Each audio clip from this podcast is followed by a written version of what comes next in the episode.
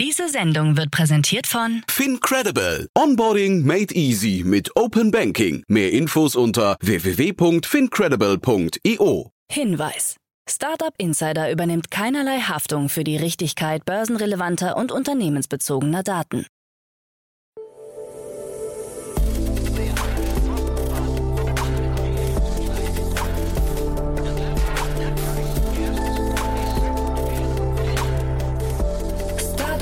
Insider Daily.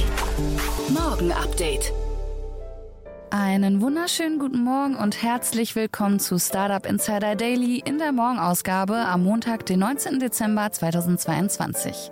Mein Name ist Kira Burs und wir starten bereits in die vorletzte Woche des Jahres mit folgenden Themen. Entlassungen bei Tomorrow, neues Konzept für Drohnenverkehr vorgelegt, Teamviewer beendet Sponsoring von Manchester United und Journalistenauswürfe bei Twitter bringen Politik in Stellung. Diese Themen erwarten euch gleich. Wer noch wissen möchte, was bei Startup Insider heute noch so ansteht, der sollte danach auf jeden Fall dranbleiben.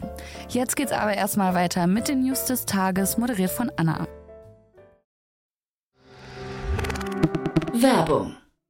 Hi, hier ist Nina, Content Managerin bei Startup Insider. Suchst du deine nächste große berufliche Herausforderung? Dann melde dich bei uns. Wir suchen aktiv nach neuen Teammitgliedern, die Startup Insider zum führenden Informationsmedium der deutschsprachigen Startup-Szene machen wollen. Aktuell suchen wir Sales Manager, Customer Success Manager, Finanzmanager sowie Werkstudenten in den Bereichen Sales, Product und Content. Aber auch wenn keine passende Stelle dabei ist, melde dich trotzdem bei uns. Wir suchen immer nach leidenschaftlichen Menschen, die mit Startup Insider Großes bewegen wollen. Also, um mehr zu erfahren und dich zu bewerben, geh jetzt ganz einfach auf startupinsider.de/slash insider. Startup Insider Daily. Nachrichten. Entlassungen bei Tomorrow. Nur wenige Tage vor Weihnachten hat das Hamburger Fintech Tomorrow eine größere Entlassung angekündigt. Von den rund 120 Angestellten sollen demnach etwa 30 das Unternehmen verlassen. Mitgründer und CEO Jakob Berndt spricht von einem schmerzhaften Schritt, der aber nötig sei, um im kommenden Jahr Stabilität garantieren zu können. Im vergangenen Jahr kam Tomorrow bei einem Umsatz von 1,6 Millionen Euro auf 14 Millionen Euro Verlust. Im Herbst wurde eine Crowdfinanzierung in Höhe von 3,5 Millionen Euro abgeschlossen. Einschließlich eines Wandeldarlehens hat das Unternehmen in diesem Jahr damit knapp 9 Millionen Euro eingeworben. Die Pre-Money-Bewertung lag laut der Crowd-Investing-Unterlagen bei 90 Millionen Euro. Tomorrow betreibt eine Smartphone-Bank mit nachhaltigen Investmentanlagen. Volders übernimmt Abo-Alarm. Die App Abo Alarm übernimmt für Nutzer die Kündigung unliebsamer Verträge, beispielsweise den Handyvertrag oder die Mitgliedschaft im Fitnessstudio. Wie jetzt erst bekannt wurde, hat der Berliner Wettbewerber Wolders bereits im August eine 100-prozentige Mehrheit an der Abo Alarm GmbH erworben. Der Kaufpreis ist nicht bekannt, er soll weniger als 10 Millionen Euro betragen. Wolders Gründer Jan-Hendrik Ansink erklärte, durch den Zusammenschluss bekämpfen wir uns im Marketing nicht mehr und können gezielter werben. Beide Marken sollen zunächst bestehen bleiben. Bereits Ende 2017 wechselte Abo Alarm den Besitzer, als Pro7 Sat1 Media das Münchner Startup für 10 Millionen Euro übernahm. Abo Alarm wurde 2008 von Bernd Storm und Stefan Neubich gegründet. Angeblich ist die App erfolgreich und wurde mehrere Millionen Mal auf Smartphones heruntergeladen. Neues Konzept für Drohnenverkehr vorgelegt. Um dem zunehmenden Bedarf am Einsatz ziviler Drohnen in Deutschland, beispielsweise zur Überwachung von Kraftwerken und Häfen, Wartung technischer Anlagen oder der schnellen Lieferung von medizinischen Gütern gerecht zu werden, hat Bundesminister Volker Wissing das sogenannte U-Space-Konzept für den Drohnenverkehr in Deutschland präsentiert. Damit soll die kommerzielle Nutzung von Drohnen vereinfacht werden. Auf Basis des Konzepts soll im kommenden Jahr das erste U-Space-Gesetz erarbeitet werden. Die sichere Integration der unbemannten Luftfahrt in die bestehenden Luftraumstrukturen ist das Ziel. Bund, Länder, Luftfahrtbehörden und der Drohnenbeirat sind an dem Konzept beteiligt. Dazu Volker Wissing. Drohnen haben ein großes Potenzial, traditionelle Verkehrsströme zu entlasten und unseren Alltag zu erleichtern. Als Industrienation wollen wir technologieoffen sein, auch mit Blick auf den Einsatz von Drohnen. Teamviewer beendet Sponsoring von Manchester United. Teamviewer hat eigenen Angaben zufolge von einer Ausstiegsmöglichkeit aus dem Hauptsponsorvertrag mit Manchester United Gebrauch gemacht. Der Club soll die Rechte am Haupttrikotsponsoring zurückkaufen.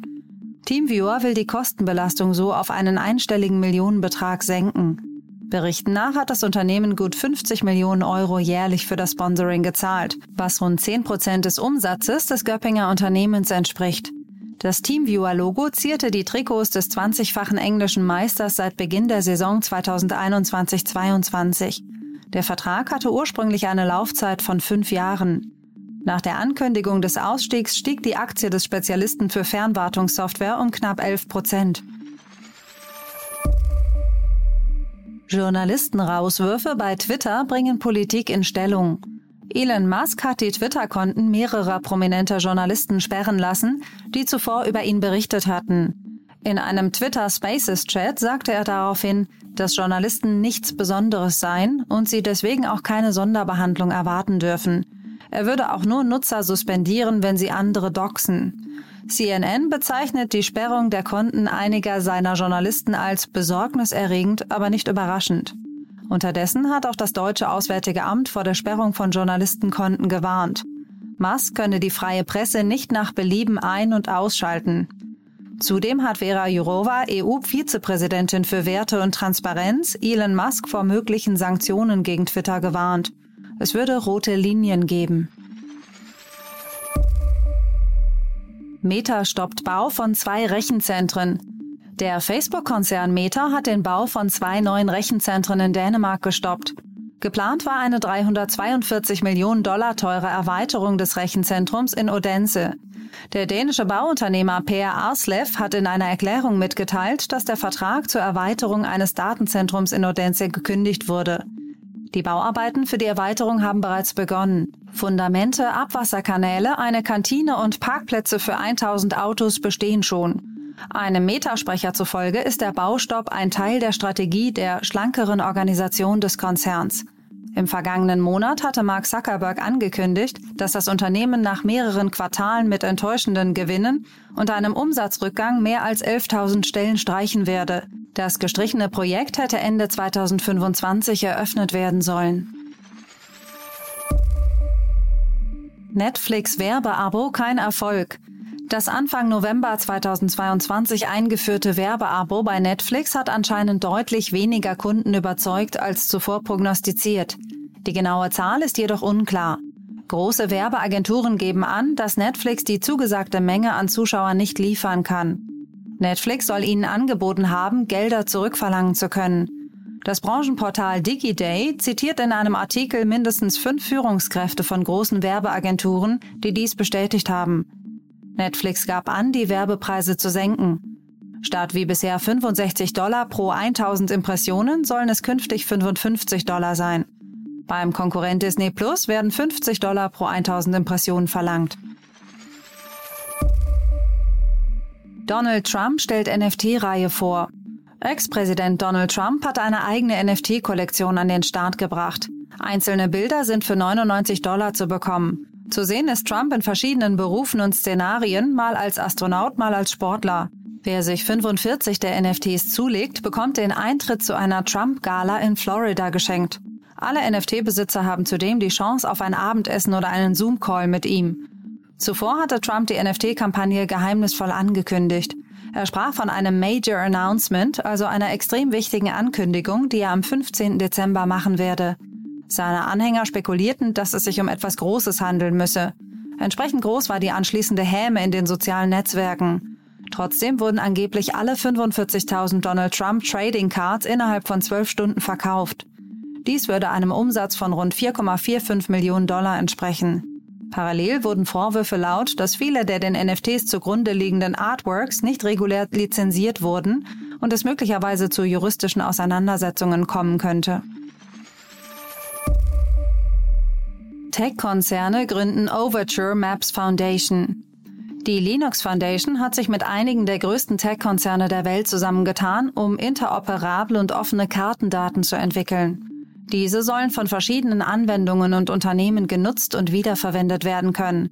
Vorangetrieben wird die neue Overture Maps Foundation von Amazon Web Services AWS, der Facebook-Muttergesellschaft Meta, Microsoft und dem niederländischen Kartografieunternehmen TomTom. Jedes Mitglied soll seine eigenen Daten und Ressourcen einbringen. Google ist unter den Gründungsmitgliedern nicht zu finden. Dazu Jim Zamlin, Executive Director der Linux Foundation, in einer Pressemitteilung. Die Kartierung der physischen Umwelt und jeder Gemeinschaft in der Welt, selbst wenn sie wächst und sich verändert, ist eine enorm komplexe Herausforderung, die keine einzelne Organisation bewältigen kann. Die Industrie muss sich zusammenschließen, um diese Aufgabe zum Nutzen aller zu bewältigen. Mazars pausiert Arbeiten für Kryptokunden. Die Wirtschaftsprüfungsgesellschaft Mazars hat ihre Arbeit für Kryptokunden pausiert. Zuvor hatte Mazars mit Binance und anderen Kryptobörsen wie Crypto.com und KuCoin an Proof of Reserves Abrechnungen gearbeitet. Ein Sprecher von Binance bestätigte die Aussetzung gegenüber Bloomberg. Mazars hat angedeutet, dass sie ihre Arbeit mit allen ihren Kryptokunden weltweit, zu denen Crypto.com, KuCoin und Binance gehören, vorübergehend pausieren werden. Leider bedeutet dies, dass wir im Moment nicht in der Lage sind, mit Mazars zu arbeiten. Bei einer Bewertung von Binance Anfang des Monats stellte Mazars fest, dass die Bitcoin-Reserven des Unternehmens überbesichert waren. Der Link zu dem Bericht auf der Mazars Webseite funktioniert allerdings nicht mehr. Die Prüfer stellten außerdem fest, dass die BTC, ETH, USDT und USDC-Reserven von KuCoin allesamt überbesichert waren. Dieser Bericht ist ebenfalls nicht mehr verfügbar.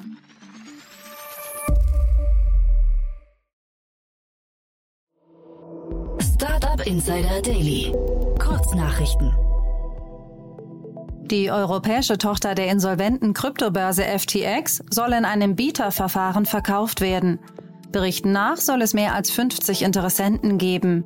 Mit dem Beginn des Bieterverfahrens ist im März 2023 zu rechnen, wie aus Gerichtsunterlagen in den USA hervorgeht. Auch das Geschäft in Japan, die Derivate-Plattform Ledger X und das Fintech Embed sollen verkauft werden. Die niederländische Kryptobörse Bitwavo hat verkündet, dass sie keinen Zugriff auf 280 Millionen Euro habe. Das Geld sei im Zuge eines Zinsgeschäftes an Genesis Global Capital, einer Tochtergesellschaft der Digital Currency Group, verliehen worden. Die Rückzahlung sei aber nach dem Zusammenbruch von FTX im vergangenen Monat gestoppt worden. Bitwavo betont, über ausreichende Vermögenswerte zu verfügen, um alle Forderungen abzudecken.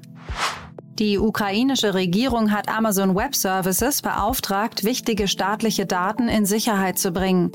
Die Daten umfassen unter anderem Steuerregister, Bankregister, Verzeichnisse des Bildungssystems und Antikorruptionsdatenbanken und stammen von 27 Ministerien, 18 Universitäten und der größten Privatbank des Landes. Joseph Tsai, einer der Mitbegründer von Alibaba, hat angekündigt, rund 8% seiner Beteiligung am chinesischen E-Commerce-Giganten zu verkaufen. Der Wert dieser Anteile beträgt aktuell rund 260 Millionen US-Dollar. Ko Guan Leo, bisheriger Großinvestor von Tesla, fordert einen Ersatz für Elon Musk als CEO. Seiner Auffassung nach widmet sich Musk derzeit zu sehr Twitter, weshalb Tesla derzeit ohne aktiven CEO agiere. Kuguan Leo hat auch gleich eine Personalie ins Gespräch gebracht. Aus seiner Sicht sei Tim Cook der perfekte Nachfolger für Musk. Der Wert der Tesla-Aktie ist dieses Jahr um 55 Prozent gefallen. Das waren die Startup Insider Daily Nachrichten von Montag, dem 19. Dezember 2022. Startup Insider Daily Nachrichten. Die tägliche Auswahl an Neuigkeiten aus der Technologie- und Startup-Szene. Das waren die Nachrichten des Tages, moderiert von Anna Dressel. Vielen Dank dafür. Und jetzt zu unserem Tagesprogramm für heute. In der nächsten Folge kommt wie immer die Rubrik Investments und Exits. Dort begrüßen wir heute Carlo Schmidt. Er ist Principal bei Cherry Ventures. Und Carlo spricht über die News von Enpal und Smart Helio, denn das Berliner Solar-Startup Enpal hat sich 855 Millionen Euro von Banken und Investoren gesichert, die meisten davon in Form von Fremdkapital. Enpal plant, das Kapital zur Finanzierung von mehr als 30.000 Solarmodulen, Energiespeichern und Ladestationen zu verwenden. Smart Helio, ebenfalls ein Startup für Solarenergie, hat 5 Millionen US-Dollar von Investoren erhalten, darunter auch Y Combinator und Collab Fund, um seine Software zur Verbesserung der Leistung und Lebensdauer von Solaranlagen auszubauen. Mehr zu den beiden Solarunternehmen erfahrt ihr gleich in der Folge. Um 13 Uhr in der Mittagsfolge begrüßen wir Massimo Cancellara, CEO und Founder von Easy Tutor. Der Online-Nachhilfeanbieter erhielt im Zuge einer Series A Finanzierungsrunde 4,8 Millionen Euro. Geldgeber ist unter anderem der Bestandsinvestor Bayern Capital. Für sein Angebot arbeitet Easy Tutor laut eigenen Angaben mit rund 200 Partnerschulen zusammen, aber auch mit Fußball-Bundesliga-Vereinen wie der FC Bayern München. Dazu mehr um 13 Uhr. In unserer Nachmittagsfolge geht's weiter mit der Rubrik Bulletproof Organization. Unsere liebe Kollegin Jana Kramer spricht in der Reihe mit Investorinnen und Investoren und Gründerinnen und Gründer über den Aufbau von gesunden Unternehmen. In dieser Folge gibt uns Julius Bachmann einen Einblick in seine Perspektive als Executive Coach zur Frage, wie Teams Strategien umsetzen können. Und dabei geht er auf die einzelnen Komponenten Strategie und Team ein und welche Faktoren dazu beitragen, dass eine Strategie umgesetzt werden kann. Eine super spannende Folge, die ihr auf keinen Fall verpassen solltet. Das war's erstmal von mir, Kira Burs. Ich wünsche euch einen tollen Start in die Woche und wir hören uns bald wieder. Macht's gut.